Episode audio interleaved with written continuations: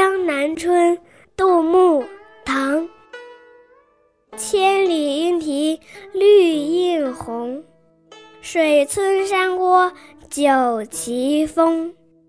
南朝四百八十寺，多少楼台烟雨中。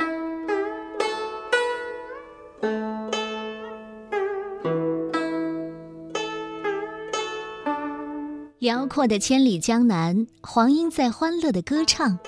丛丛绿树映着簇簇红花，傍水的村庄、依山的城郭、迎风招展的酒旗，一一在望。在山明水秀的地方，还有南朝遗留下来的数以百计的佛寺。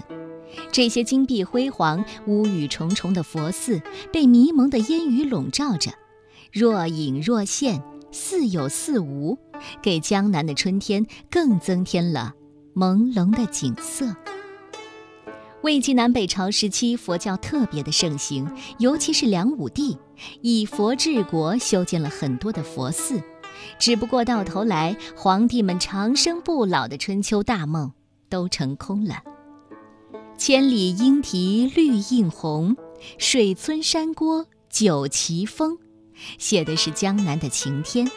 而南朝四百八十寺，多少楼台烟雨中，写的又是江南的雨景。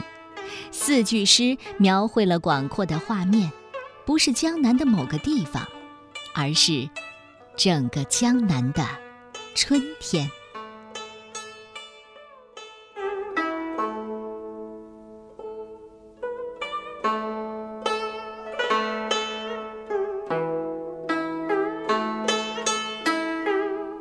千里莺啼绿映红，水村山郭酒旗风。